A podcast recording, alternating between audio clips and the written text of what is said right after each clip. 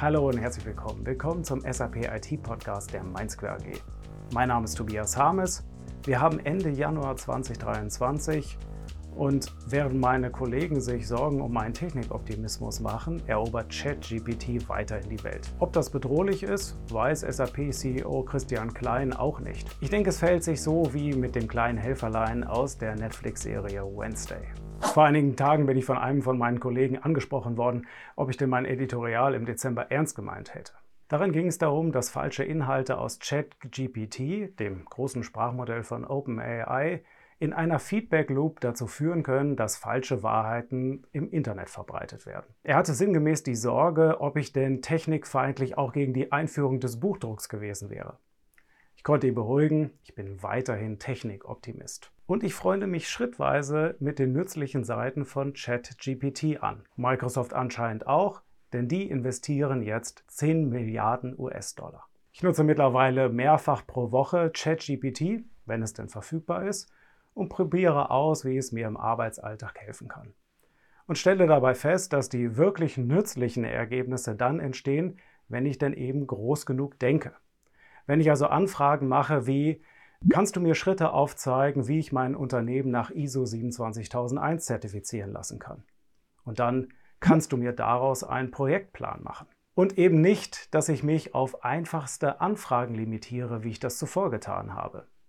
Jahrelanges Googlen zeigt da seine Spuren.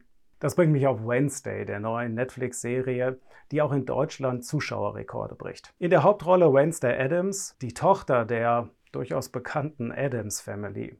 In der sehr unterhaltsamen Serie, einem Genremix aus Coming of Ages und Mystery Detective, sieht man auch ein ungewöhnliches künstliches Wesen, das eiskalte Händchen. Es ist ein Roboter in Form einer freilaufenden Hand, das äh, auf Befehle seiner Besitzer reagiert und Wednesday bei allen möglichen Dingen behilflich ist. Und wenn ich das eiskalte Händchen so sehe, dann ist das ein ähm, gruseliger, aber zugleich auch sehr nützlicher Helfer. Und das wiederum passt auch sehr gut zu ChatGPT. Genau wie das eiskalte Händchen ist ChatGPT ein äußerst nützlicher, aber auch äußerst gruseliger Helfer. Und wie in der Serie klingt der gruselige Eindruck jedoch relativ schnell ab, je häufiger es in Erscheinung tritt und ähm, ja, nützliche Dinge für mich erledigt. Beim Weltwirtschaftsforum in Davos hat SAP-CEO Christian Klein in einem Handelsblatt-Interview sich relativ gelassen zu ChatGPT geäußert. Es wird die nächste Stufe der Automatisierung sein, aber nicht so weltbewegend wie die Einführung der Cloud. Wie bedrohlich die Technologie für Einzelne ist, das ist noch offen.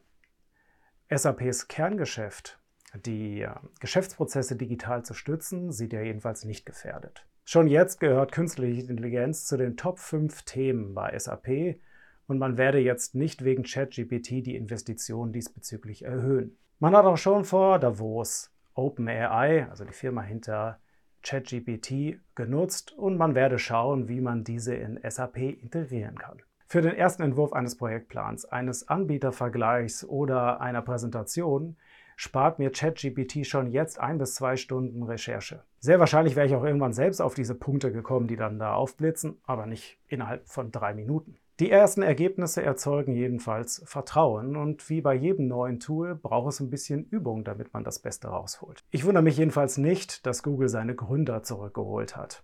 Ich könnte mir vorstellen, dass der Begriff Googlen bald schon so speziell ist wie Guybrush Threepwood oder Tamagotchi.